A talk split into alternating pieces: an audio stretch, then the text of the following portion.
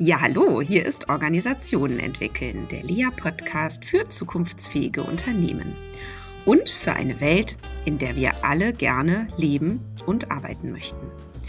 Ich bin Christina Grubendorfer, Gründerin von LEA und Autorin und ich freue mich, dass du auch heute wieder zuhörst. Vielleicht kennst du jemanden, für den oder die dieser Podcast auch wertvoll sein könnte. Dann teile doch bitte diese Episode und hilf dabei, dass unsere Community weiter wächst. Auf meinen heutigen Gast, Thomas Bachmann, freue ich mich nun schon seit Wochen. Wir hatten ihn als Impulsgeber zu unserem letzten Lea-Team-Event nach Berlin auf die schöne Halbinsel Schwanenwerder eingeladen, um mit uns zum Thema Beratungshaltung zu arbeiten. Und das war richtig gut, vor allem, weil er zwar einen ähnlichen Background hat wie wir bei Lea, aber dann auch wieder ganz verschiedene Ansätze präferiert, zum Beispiel die Gestalttherapie und uns deshalb auch, wie ich finde, ausreichend gut und anschlussfähig irritieren konnte. Und zum Thema Haltung wollen wir deshalb auch heute im Podcast sprechen. Und unsere Leitfrage ist heute, wie kommt Haltung in die Organisation? Ja, Dr. Thomas Bachmann ist Psychologe und arbeitet seit fast 30 Jahren als Coach und Organisationsberater mit systemischem und eben auch gestalttherapeutischem Hintergrund. Er ist Mitbegründer von ATOP, einem An-Institut der Humboldt-Universität zu Berlin und arbeitet dort vor allem als Ausbilder für Coaches und Beraterinnen. Und so ist auch unser Kontakt zustande gekommen, denn die Coaching-Ausbildung bei ATOP ist nicht nur sehr beliebt, sondern sieht auch vor, dass sich die Teilnehmenden selbst coachen lassen, während sie die Ausbildung machen und sie sollen ein sogenanntes Mentor-Coaching machen. Und da schlagen sie immer mal wieder bei Lea auf, um sich von einem bei uns aus dem Team coachen zu lassen. Und das finde ich richtig super. Ja, als Privatdozent lehrt Thomas zu Team- und Gruppendynamik und er leitet eine Forschungsgruppe mit den Schwerpunkten Psychological Safety, Shared Leadership and Group Dynamics. Er ist Mitherausgeber der USC, also Zeitschrift Organisationsberatung, Supervision, Coaching und der GIO, Gruppe Interaktion Organisation und auch Autor zahlreicher Fachartikel und Bücher. Zudem lebt er in Wandlitz bei Berlin und neuerdings auch auf La Gomera und ist Vater von drei Kindern. Ja, lieber Thomas, ein herzliches Willkommen. Wie schön, dass du heute bei uns im Podcast-Studio bist. Ja, hallo, ich freue mich auch sehr. ja, unser Thema ist ja Haltung. Und ähm, jetzt hatte ich ja eigentlich überlegt zu fragen, wie bist du denn jetzt geworden, ähm, wer du heute so bist? Und vielleicht ähm, kann man ja eher mal sagen, wie bist du denn zu der Haltung gekommen, die du so heute hast? in deinem beruflichen Kontext erstmal. Und vielleicht magst du dazu ja schon ein bisschen was veröffentlichen. Ja, vielleicht finden wir so ganz gut ins Thema rein. Ja, also das Thema ist natürlich ganz schön groß und herausfordernd und man kann das natürlich auf vielen Ebenen betrachten. Und wenn du mich jetzt erstmal so fragst, äh, ist natürlich irgendwie erstmal ein biografischer Zugang sicherlich am besten, weil Haltung ist ja nichts, was man einfach so hat oder bekommt, sondern was sich entwickelt oder was man erwirbt oder ausbildet. Und das hat natürlich viel mit Lebenshintergrund, mit Menschen zu tun, die man kennenlernt, mit Vorbildern, mit prägenden Erlebnissen, mit Theorien und Wissen, mit dem man sich äh, ausrüstet und identifiziert und äh, natürlich mit jeder Menge äh, Erfahrung, äh, jetzt gerade im Beratungs- und Coaching-Kontext. Und äh, ich glaube auch, dass das etwas ist, was auch in Bewegung ist. Da gibt's halt nicht die Haltung oder jetzt habe ich sie, meine Haltung, endlich, da ist sie. äh, sondern es hat sich entwickelt und bei mir waren das natürlich so biografische Einflüsse das fängt vielleicht an mit dem Aufwachsen bis zum 26. Lebensjahr in der ehemaligen DDR, äh, wo natürlich bestimmte prägende Erlebnisse waren, dann die Wendejahre, äh, bis hin zum Studium dann an der Humboldt-Universität, bestimmten Vorbildern, die ich da kennengelernt habe, zum Beispiel mein Doktorvater, den ich sehr beeindruckend fand und der viele Spuren hinterlassen hat. Wer war das? Bis hin, das war Friedhard Klicks, den wird heute keiner ah. mehr kennen. Das war mhm. einer der bekanntesten äh, und einflussreichsten Psychologen in der DDR, auch ein, würde man heute sagen, ein Systemiker, Damals mhm. war es eher noch die Kybernetik, mit der man sich beschäftigt hat. Und äh, so sammelt man so, glaube ich, nach und nach äh, Gedankensplitter und äh, Persönlichkeiten ein, an denen man sich orientiert und daraus entwickelt sich dann die eigene Haltung. Und am prägendsten in, im ganzen Verlauf war natürlich der Kontakt mit der Gestalttherapie. Das passierte über Wolfgang Loos, den sicherlich auch einige kennen, wird ja so als der Nestor des Coachings in Deutschland bezeichnet. Und ja. Wolfgang ist Gestalttherapeut und hat sozusagen bei der ersten Generation äh, noch gelernt in den USA. Und ja, das war eine interessante Begegnung, weil dieser gestalttherapeutische Ansatz, den werden nicht viele kennen, äh, ist auch so ein bisschen in die Jahre gekommen inzwischen und in vielen anderen Strömungen aufgegangen, zum Beispiel in der Theorie U oder in anderen. Äh, ist so eine ganz eigene Art, äh, Therapie und damit eben Entwicklung und Veränderung zu sehen. Äh, einen Zugang, der fast ohne Methoden auskommt mhm. und vor allen Dingen über die Beziehung und die Begegnung arbeitet. So, und das war der große Unterschied, den die Begründer damals äh, machten, als sie sich abgrenzen wollten von der Psychoanalyse oder von verhaltenstherapeutischen Ansätzen und gesagt haben, äh, wir Menschen verändern uns am besten in der Begegnung mit anderen Menschen. Und das trifft ja auch wieder auf meine biografische Reise zu, die ich gerade beschrieben mhm. habe. Mhm. Äh, Haltung entsteht eben vor allen Dingen aus Begegnung mit anderen. Äh, kann man auch Bücher lesen, klar, aber das Entscheidende sind, glaube ich, äh, die Gespräche, der Dialog, das gemeinsame Denken, voneinander lernen, äh, gemeinsame Dinge erleben, die Haltung prägen. Mhm. Und äh, diese Grundidee findet man in der Gestalttherapie wieder, äh, wird dort dann natürlich dann im therapeutischen Kontext äh, eingesetzt, um ja, Entwicklung, Lernen, Veränderung zu ermöglichen, sich selbst zu begegnen, eigene Ziele, Wünsche, äh, Bedürfnisse zu erfüllen oder erstmal überhaupt wahrzunehmen und äh, entsprechend die Welt und den Kontakt mit der Welt und mit anderen Menschen zu gestalten. Ja, ja, wow, ja. da ist schon ganz viel drin, Thomas. Mhm. Ähm, bin gerade am überlegen, wo springe ich jetzt gerade rein. So, so, dankenswerterweise hast du schon kurz auch erklärt, ähm, was so das Wesen der Gestalttherapie ausmacht. Denn ich könnte mir vorstellen, unsere Hörer und Hörerinnen, hauptsächlich so im Business-Kontext, ähm, äh, haben da vielleicht tatsächlich gerade Fragezeichen. Was ist denn das überhaupt? Mhm. Und würdest du denn sagen, ähm, man, also wenn man das jetzt so in ein, zwei Sätzen tatsächlich ähm, erläutern würde, dann wäre der Kern eben auch, äh, dass das eben eine Form ist, ähm, äh, über Begegnung und Beziehung miteinander in Veränderungsprozesse einzusteigen? Oder würdest du Genau, so, ja, so kann man es auf den Punkt bringen. Ne? Okay, ja. Ich sage immer, dass die einzige therapeutische Richtung, die keine Technologie ist. Ja, alle anderen, äh, ob es jetzt systemisch ist oder äh, Psychoanalyse oder Verhaltenstherapie, äh, sind ja mehr oder weniger, natürlich haben die auch Haltungen und äh, so ist ja gar keine Frage. Aber trotzdem steht im Vordergrund immer ein bestimmtes methodisches Vorgehen. Und äh, das hat die Gestalttherapie gar nicht, sondern sie arbeitet, gibt so ein paar Arbeitsprinzipien, das heißt eben, wir sind im Hier und Jetzt. Es geht um die Begegnung. Das, was gerade jetzt passiert, ist das, was wichtig ist. Und äh, aus diesem unmittelbaren im Therapie oder dann im Beratungs- oder Coaching-Kontext, gibt ja viele Anwendungen dann auch über die Therapie hinaus. Und aus dieser Begegnung äh, kann man dann äh, ja Ideen, Ressourcen, Impulse für die Veränderung und äh, damit eben auch für die Zukunft schöpfen. Ja, nur ganz kurze Markierung. Ähm, stimme dir in einem kleinen Minipunkt nicht zu bei systemisch, also zumindest so wie ich es verstehe, aber das ist vielleicht dann auch noch mal ein Unterschied. Ich sehe ja systemische Beratung, systemisches Coaching eher als äh, systemtheoretisch äh, geprägt. Und da stehen nämlich die Methoden so ganz und gar nicht im Vordergrund, zumindest nicht, wenn ich es unterrichte, sondern wirklich auch mhm. die Theorie im Kern. Ne? So, ja, ja. aber das nur als kleine kleine Markierung nochmal, wo ich so einen inneren äh, Ja, ja absolut. Aber das kam eben deutlich ja. später dazu beim Systemischen, weil die frühen Formen des Systemischen waren schon sehr, also wenn man jetzt an die Mailänder Gruppe denkt und so, das war schon sehr eben eher eine Technologie erstmal, eine Technik Technik auch, äh, so machen wir es. Ja, und äh, das, was du ansprichst, kam erst im Laufe der Jahre so nach und nach hinzu. Und mhm. natürlich ist heute systemisches Arbeiten ohne die systemische Grundhaltung gar nicht mehr denkbar. Mhm. Ja.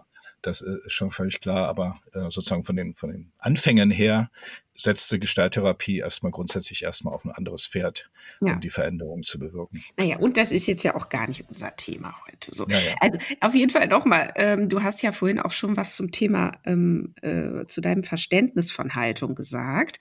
Und was ich da auch ganz spannend fand, war, du hast gesagt, Haltung ist ja immer in Bewegung. Also das ist nichts Fixes, es ist nichts, äh, was man einmal so hat. Zack, jetzt habe ich eine Haltung. So.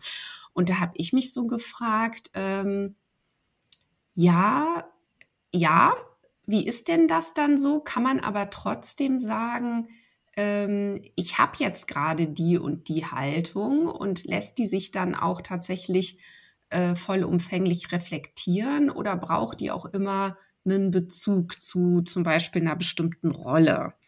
Oder wie würdest du denn das Thema Haltung irgendwie mal hm. rahmen?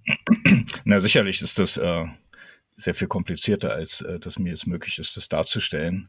Und äh, sicher hat man in unterschiedlichen Rollen unterschiedliche Haltungen. Also zum Beispiel als Berater und Coach habe ich da eben eine ganz spezifische Haltung, wie ich arbeite, wie ich den Kontakt mit Klienten gestalte, welche Aufträge ich mache, welche nicht, welches Verständnis ich von mhm. äh, Lernen und Veränderung habe, etc. Also das fließt da alles ein. Und als Familienvater oder keine Ahnung was, Steuerzahler, habe ich sicher eine andere Haltung, die sich da vielleicht Überlappungen hat und so, aber sicherlich nicht so explizit und auch nicht so reflektiert oder so durchgearbeitet ist. Aber äh, ich glaube, Reflexion und die Entwicklung von Haltung ist natürlich in jedem Bereich wichtig und es geht auch nicht darum, so wechselhaft zu sein, also immer wieder eine neue Haltung zu entwickeln. Es gibt da mit Sicherheit auch eine Konstante. Und gleichzeitig unterliegt sie auch einer Veränderung, weil wir eben mit unserer Haltung ja auch nicht, wir sind ja keine äh, Einzelwesen, die in der Welt sind, sondern äh, systemisch gedacht oder mhm. irgendwie auch feldtheoretisch äh, interagieren wir natürlich mit anderen. Und wenn ich als ganz junger Berater und Coach auf den Markt gehe und mich erstmal freue, wenn ich einen Auftrag kriege, kriege, dann ist oftmals die Haltung noch ein bisschen im Hintergrund. Da macht man erstmal so nach dem Motto, ich bin jung und brauchte das Geld, auch äh, viele Aufträge, wo das vielleicht noch nicht so ganz ausgereift und nicht so ganz professionell und äh, vielleicht das, äh, das, der Auftrag vielleicht nicht so ganz klar ist. Und je mehr man unabhängig wird, je mehr man äh, sich professionell entwickelt und etabliert und so weiter, umso stärker äh, hat man auch überhaupt die Möglichkeit, sowas wie eine Haltung auszuprägen. So. Mhm. Jetzt ist das ja Haltung als, so ein Begriff, ähm, mhm. den, Entschuldigung, jetzt ist ja Haltung so ein Begriff, den kann man so schlecht in die Schubkarre legen und wegfahren.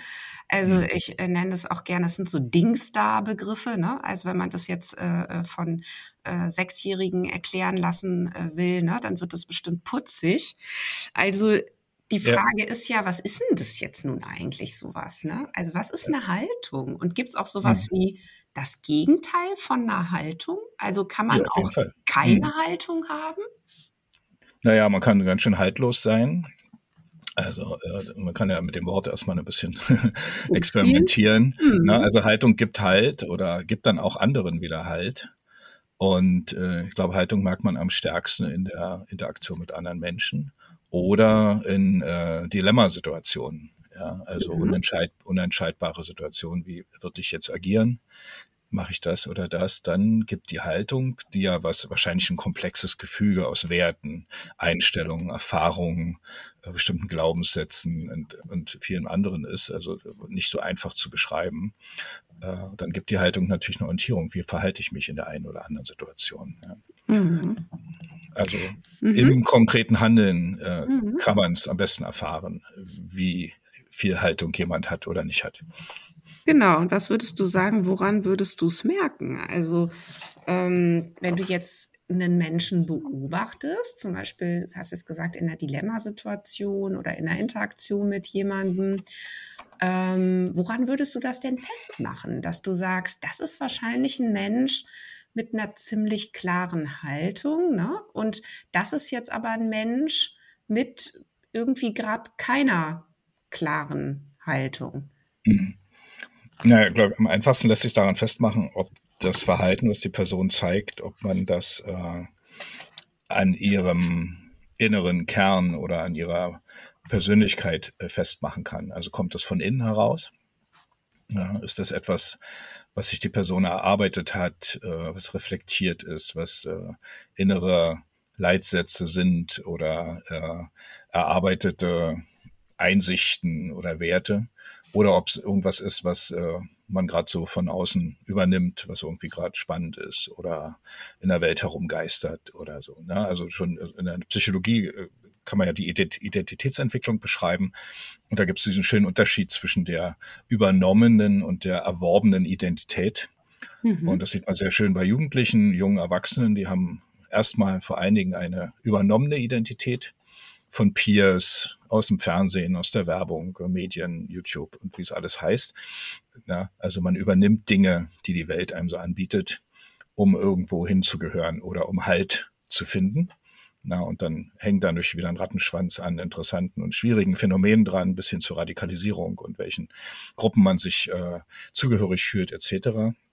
Und irgendwann setzt dann, nicht bei allen Menschen leider, aber irgendwann setzt dann der Prozess der erworbenen Identität ein, wo man all das anfängt kritisch zu hinterfragen und das eigene zu produzieren und äh, sich die Frage stellt, wer bin ich, wer möchte ich sein, who I am, what is my work, sind so die beiden Fragen, die Otto Schama auch äh, gerne stellt in diesem Zusammenhang. Und dann beginnt eben die erworbene Identität und das lässt sich dann zum Beispiel mit Haltung beschreiben. Haltung also eher der Teil der Identität, der eben auf die Handlung, auf das die Einstellung, die äh, ja, Attitude, äh, wie agiere ich mit anderen Menschen oder in bestimmten Konstellationen Mhm. Ja, genau. Also Haltung wird ja erstmal äh, gar nicht sichtbar nach außen. Also man kann ja nicht in jemanden reinschauen. So das Dilemma haben wir ja immer mit den psychischen mhm. Prozessen.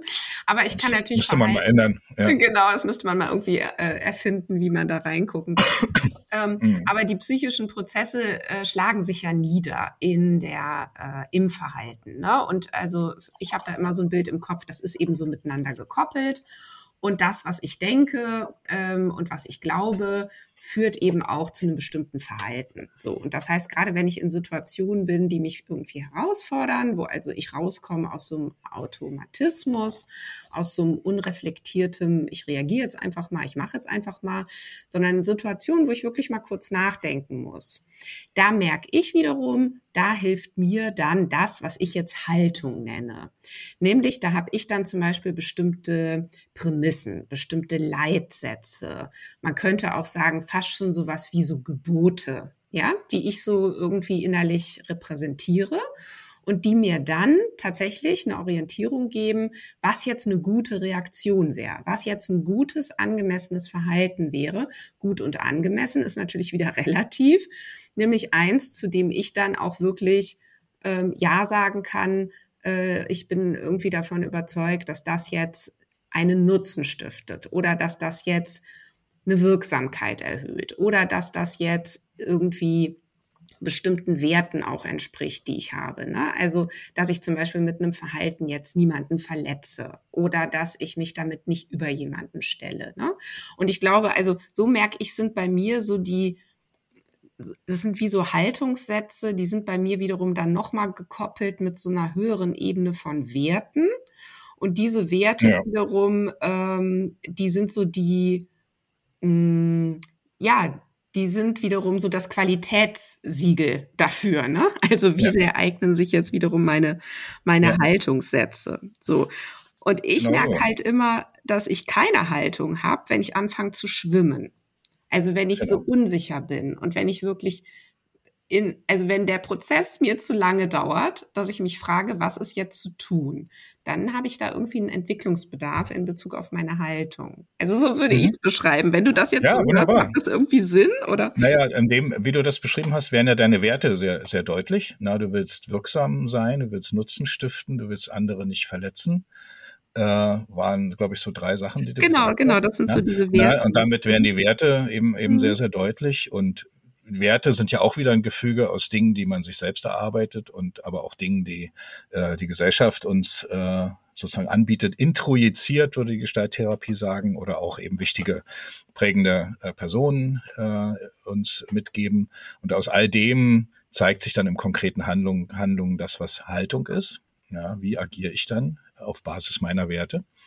Ja, und äh, wenn Situationen kommen, die da nicht reinpassen, die wir nicht kennen, äh, die Unsicherheit erzeugen und so weiter, haben wir eben auch keinen keinen Zugriff äh, auf unsere Werte. Die passen dann in dem Moment gerade nicht oder sind vielleicht widersprüchlich. Ja, äh, kommt also zu einem Wertekonflikt oder zu einer Unsicherheit insgesamt so und dann äh, geht uns ein bisschen die Haltung verloren. Ja. Mhm.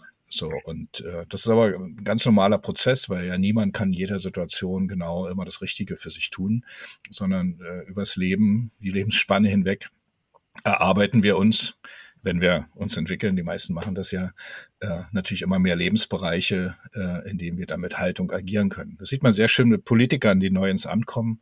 Sieht man jetzt bei Herrn Habeck ja gerade sehr gut, der mächtig unter Druck steht, mhm. äh, der sehr lange eben aus einer bestimmten Quelle schöpfen konnte, und jetzt sind wir in einer extrem unsicheren Situation und man merkt, wie seine Haltung und seine Werte jetzt aber nicht mehr zu der Situation passen, ja, wo also eher Entscheidungs- und Führungsstärke und Klarheit gefragt ist, äh, bietet er immer noch an, dass die Welt komplex ist und wir mal gucken müssen, wie wir den nächsten Schritt machen. Äh, das ist seine Haltung, die ist sehr ehrenwert und sehr gut nachvollziehbar, aber löst jetzt eben auch gleichzeitig bei seinem Umfeld, aber auch bei ihm, ihm sieht man es eben auch deutlich an, eine starke Verunsicherung, also ein Schwimmen, wie man es ja jetzt auch äh, gerade sehen konnte. Mhm. So, und da sieht man, wie eben Haltung ein Konstrukt ist, das ist nicht einfach so da und hat man und kann es irgendwo wegtragen mit der Schubkarre, sondern äh, immer wieder je nach Situation und Reifegrad und Reflexion, du beschreibst es ja auch sehr schön, äh, Haltung ist etwas, was auch reflektiert werden muss und kann. Also man muss es reflektieren können und es muss auch reflektiert werden. Äh, sonst macht man irgendwas. Also wir müssen auch einen Zugang dazu haben. Wer bin ich denn? Was macht mich aus? Und äh, erst dann wird es handlungsleitend. Ja, das habe ich mich nämlich jetzt eben genau gefragt, ob das überhaupt so ist. Ne? Also, ähm, weil mir kommen gerade so Typen in den Sinn, wo ich denken würde, die sind echt maximal unreflektiert und die sind aber total klar in ihrer Haltung, mhm. auch wenn die die selber vielleicht nie benennen würden. Aber, ja. ne, also ich denke jetzt gerade an so ein paar schlichtere Zeitgenossen, die man vielleicht auch nachts mhm. im Park trifft oder so. Ich würde jetzt oder hoffentlich denken, nicht trifft. Äh, ja. hoffentlich nicht trifft. Und ich würde mir jetzt mal so vorstellen, die haben eine total klare Haltung. Mhm. Die würden auch jederzeit zack danach handeln, aber die mhm. würden es nicht reflektieren können. Das weiß ich nicht. Das wissen wir ja auch nicht. auch da kann man ja wieder nicht in den Kopf. Genau. Ne? Ich habe immer so ein bisschen mit dieser Zuschreibung, oh, da ist jemand total unreflektiert, habe ich immer so mein Problem. Ich glaube, dass jeder Mensch reflektiert ist, mhm. nur dass nicht jeder im Kontakt mit anderen äh, die Reflekt bereit ist, sich zu reflektieren oder äh, darüber zu sprechen oder so. Mhm. Aber ich glaube auch mit dem finsteren Menschen im Park, wer immer das ist, äh, und sollte es die Gelegenheit geben, mit der Person ein gutes Gespräch zu kommen, könnte ja sein, keine Ahnung, was dazu nötig ist, äh, könnte man auch mit ihr mit Sicherheit über sie und ihre Haltung reflektieren. Ja. Wenn, Danke wenn für eben, den Impuls. Ja, wenn es eben kein Angriff ist mhm. oder wenn wir nicht aus einer besserwisserischen Haltung agieren, mhm. so nach dem Motto, du verstehst ja gar nichts von der Welt oder du bist ja völlig unreflektiert und so. Ne? So, deshalb glaube ich schon, dass das macht uns, ist ja der Unterschied, der berühmte von Mensch zu Tier oder wie auch immer, dass wir eben das, was wir tun, auch nochmal reflektieren können. Wir können darüber nachdenken, was bedeutet das eigentlich und was bedeutet es für unsere Umwelt und wie du es beschrieben hast, ist das jetzt nützlich für unseren Kunden oder äh, wirksam für die Organisation, mit der wir arbeiten und was bedeutet das für unsere Auftragskonstellation, wenn ich so oder so agiere. Also all dieses Reflektieren ist ja eine ganz entscheidende Grundfähigkeit, die wir haben. Mm. Ja, vielen Dank wirklich für den Impuls, weil ähm, ich glaube, ich neige da sehr dazu, äh, tatsächlich Menschen als unreflektiert äh, zu bezeichnen.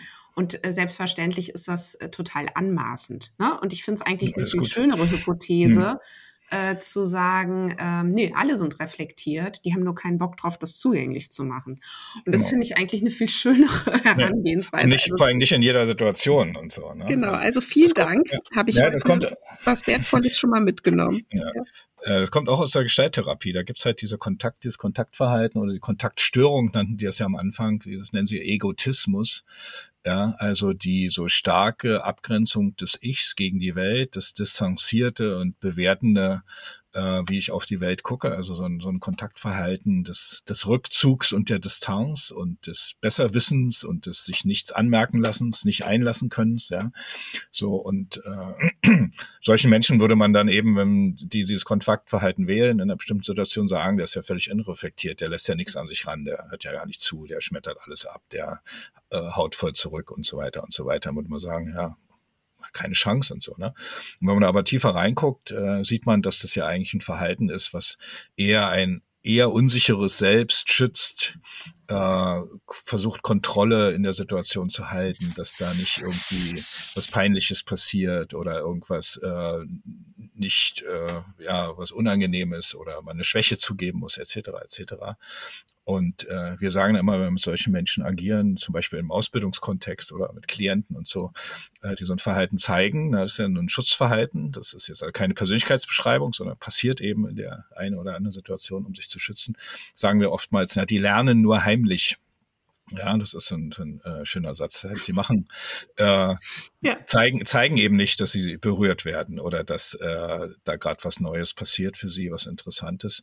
Und äh, das lässt dann beim Gegenüber dieses, die Vermutung aufkommen, na ja, da kommt ja gar nichts an, völlig unreflektiert und so weiter. Und wir wissen aber, da kommt ganz viel an, aber zeigen es uns eben nicht. Mhm, ja. Wie können wir jetzt Situationen schaffen, in denen sie sich trauen, das zu zeigen, so dass man dann in Dialog und in, in den Kontakt kommt.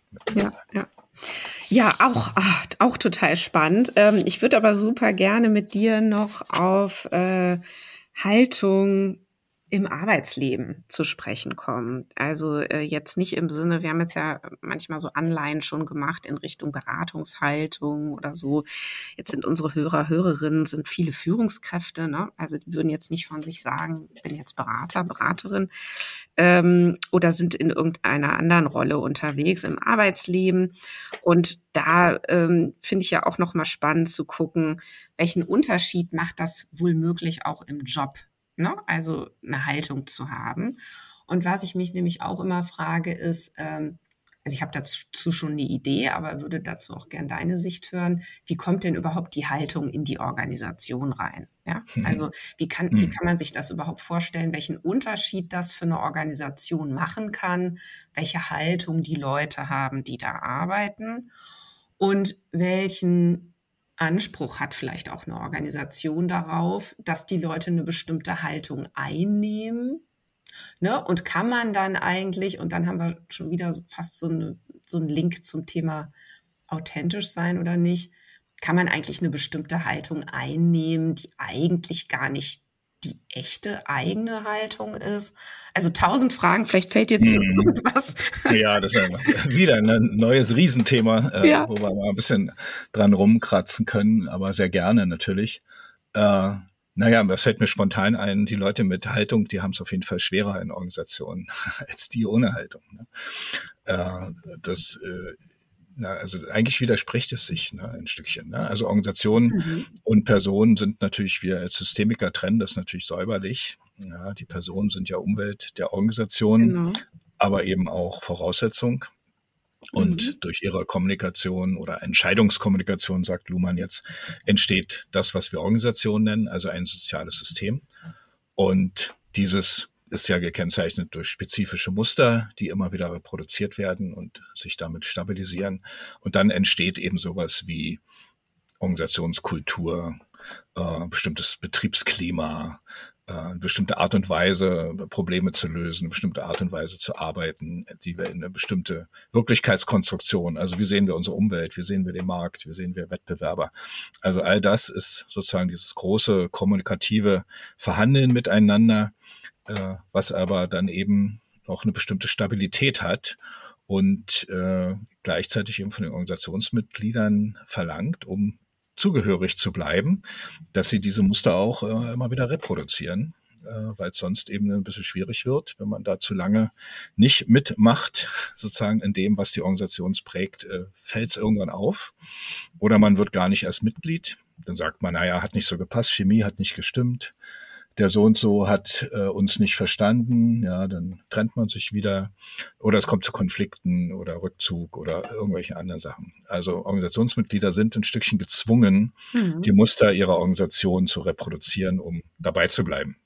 Weil genau. die Organisation, Organisation ja dann immer mit Mitgliedschaftsentzug droht, wie Stefan Köhl das immer so schön beschreibt. Ne? Ja, genau. So, und insofern sind die Haltung der Organisation, also oder die Haltung, die die Organisation so erwartet und äh, oder auch äh, selbstorganisiert ausprägt, ist ja alles auch nicht steuerbar, das passiert ja auch irgendwie so. Ja. Und die, die die einzelnen Mitglieder halten, natürlich in einem, in einem Grundwiderspruch. So, das, äh, so, und äh, in gewissem Maße ist dann immer eine Anpassungsleistung natürlich nötig der Organisationsmitglieder.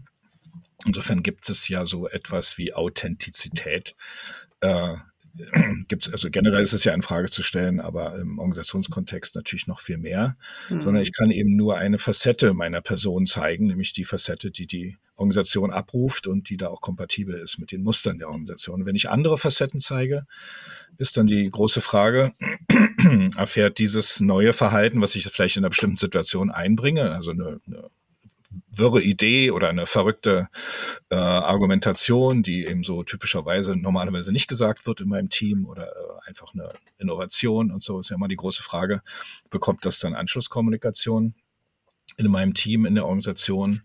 Äh, wird da was mit gemacht oder landet es im Rauschen?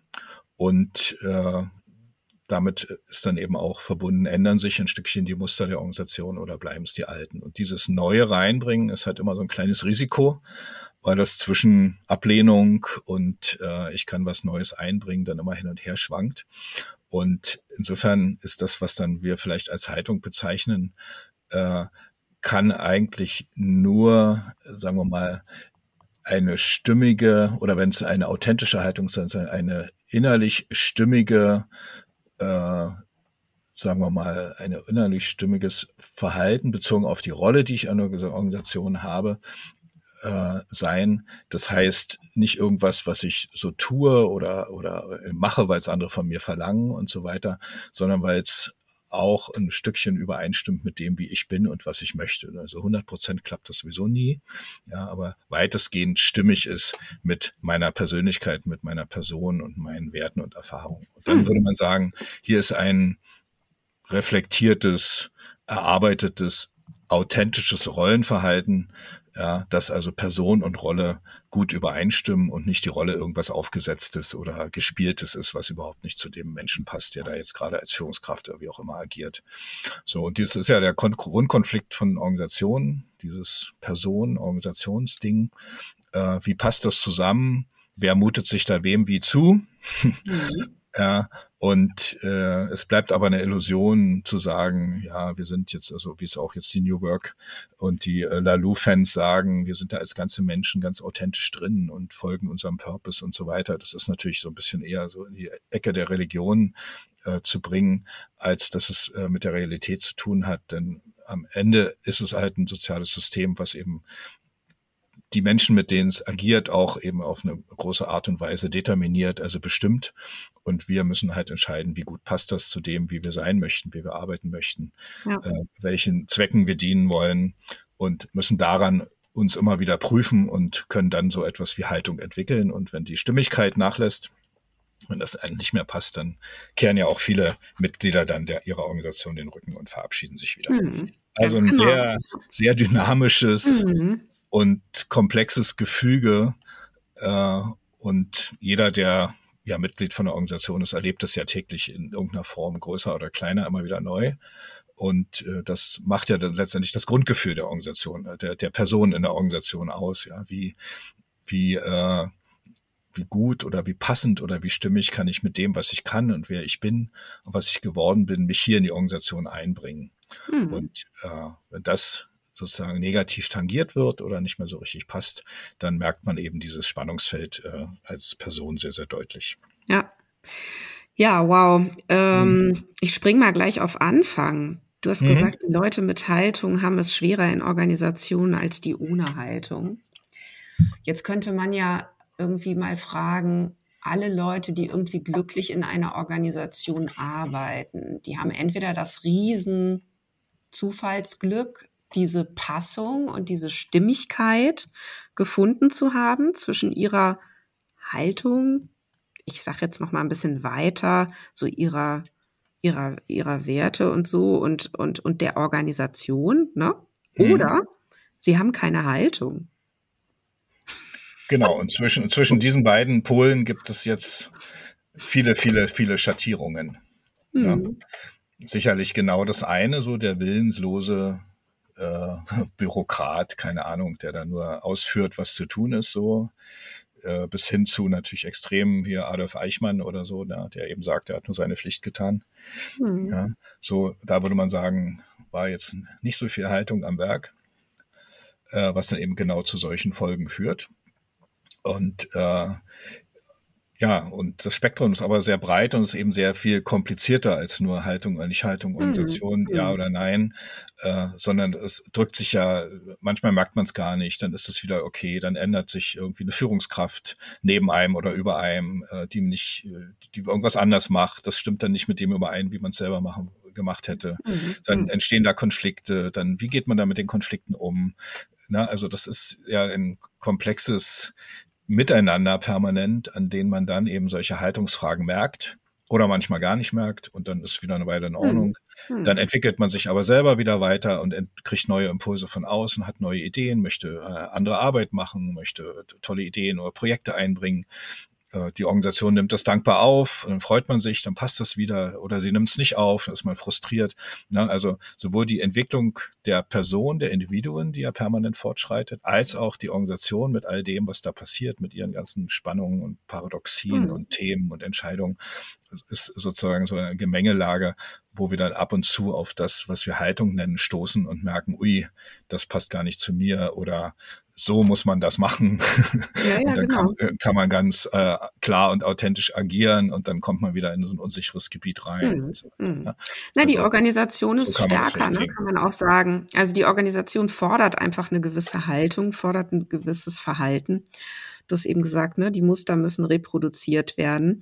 Und äh, wenn man also dann eben fragt, wie kommt die Haltung in die Organisation, da kann man sagen, oh ja, ganz schwer, ja. Und wenn dann irgendwie ja, muss man eben gucken, wer es ist, ne? Wer es irgendwie ja. schafft, als Person wiederum so stark zu einer Entscheidungsprämisse zu werden, um jetzt nochmal so einen Fachbegriff hier einzubringen, ja, ja, genau. äh, dass dann doch irgendwie sich auch Muster verändern und dann irgendwie auch diese Haltung wiederum als Erwartung äh, an alle anderen und so weiter fungiert. Genau, genau. So, ähm, ich möchte aber noch auf einen zweiten Punkt, nämlich du mhm. hast eben so diese ganze New Work-Bewegung, Lalu und so weiter angesprochen. Und ich mhm. sehe da so eine Sehnsucht der Leute, dass sie irgendwie vorkommen wollen als Mensch, der sie sind in der Organisation. Und ich finde, diese Sehnsucht ist ja total verständlich und sie ist ja eigentlich auch total klug, weil ja viele auch spüren, ja, wenn ich so sein kann, wie ich bin, dann bin ich in einem viel besseren Zustand, dann bin ich irgendwie im Flow schneller, dann bin ich kreativer, dann habe ich Zugang zu meinen Kompetenzen, zu meinen Stärken, zu meinen Ressourcen. Mhm. Da könnte ich doch der Organisation sehr viel nützlicher sein und das ist natürlich ein Riesendilemma, denn die Organisation funktioniert halt so, wie du es eben beschrieben hast. Und ich glaube, genau. dass dieses Problem immer, immer größer wird für die Organisationen und dass man echt gucken muss, wie findet man hier Lösungen, denn äh, dieses ganze Thema Machtumkehr im Arbeitsmarkt, ja, mhm. ähm, ist ja sowas von spürbar. Wir haben so einen riesen äh, äh, einfach Arbeitskräftemangel, äh, schon längst nicht mehr nur Fach- und Führungskräftemangel und so weiter.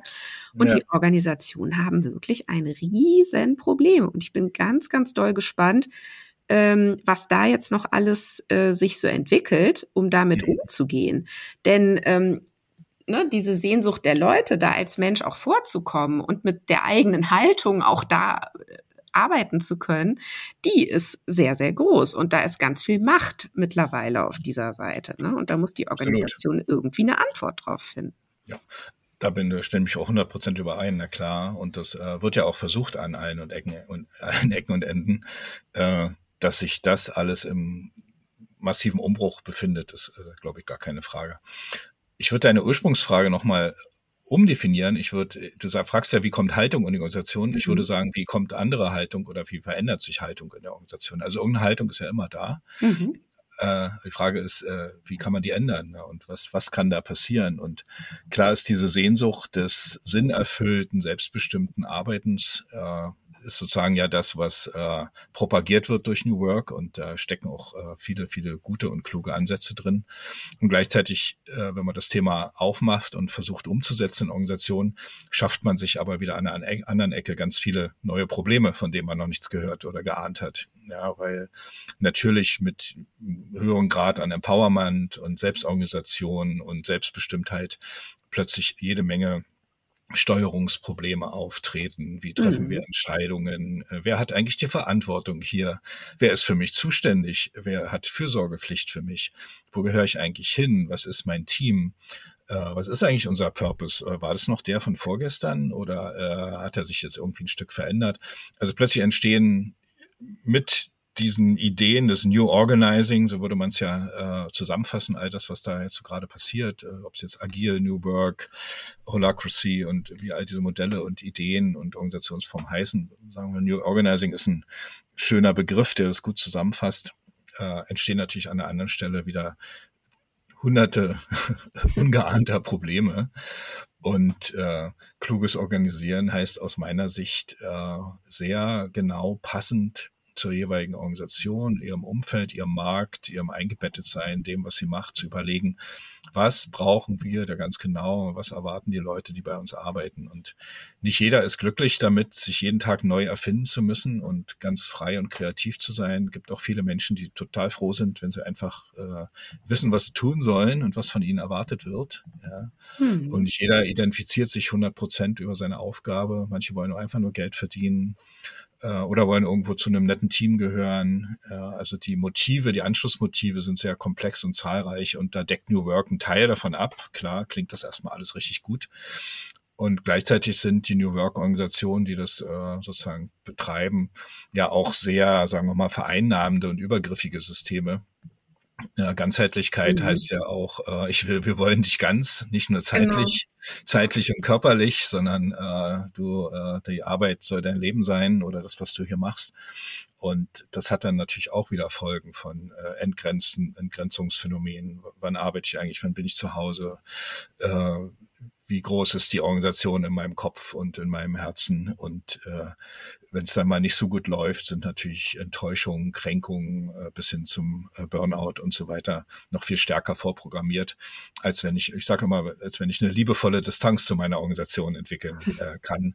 Äh, was bei mir immer so ein Coaching-Ziel ist, äh, bei den zu stark identifizierten und sich to zu Tode arbeitenden, äh, dass wir an der liebevollen Distanz arbeiten.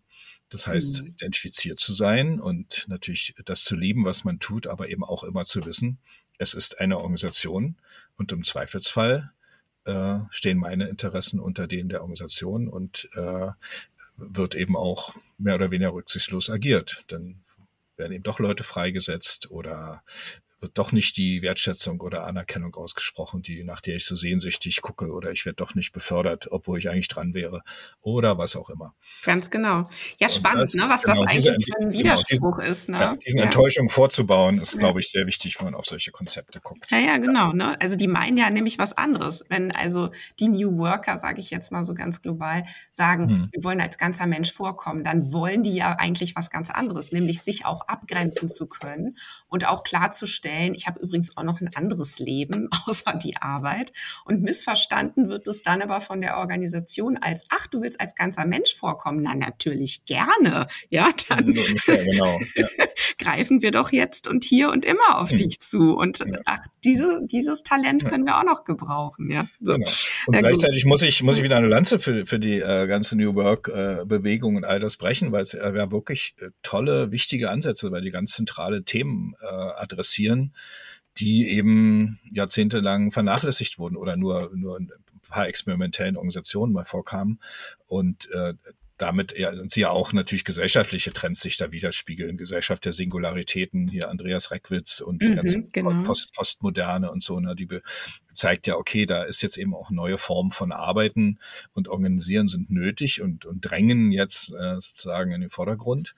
Ja, und wie bei immer bei solchen Veränderungen und Bewegungen ist ja immer die Frage, was gilt es zu bewahren, was ist gut und was ist spannend an der Veränderung und da einen guten balancierten Umgang damit zu finden und nicht irgendeinem einer Idee oder irgendeinem Heilsversprechen hinterher zu rennen, sondern das eben äh, sagen wir mal, kritisch und äh, nüchtern zu reflektieren, was äh, steckt da nur wirklich drin und was nicht.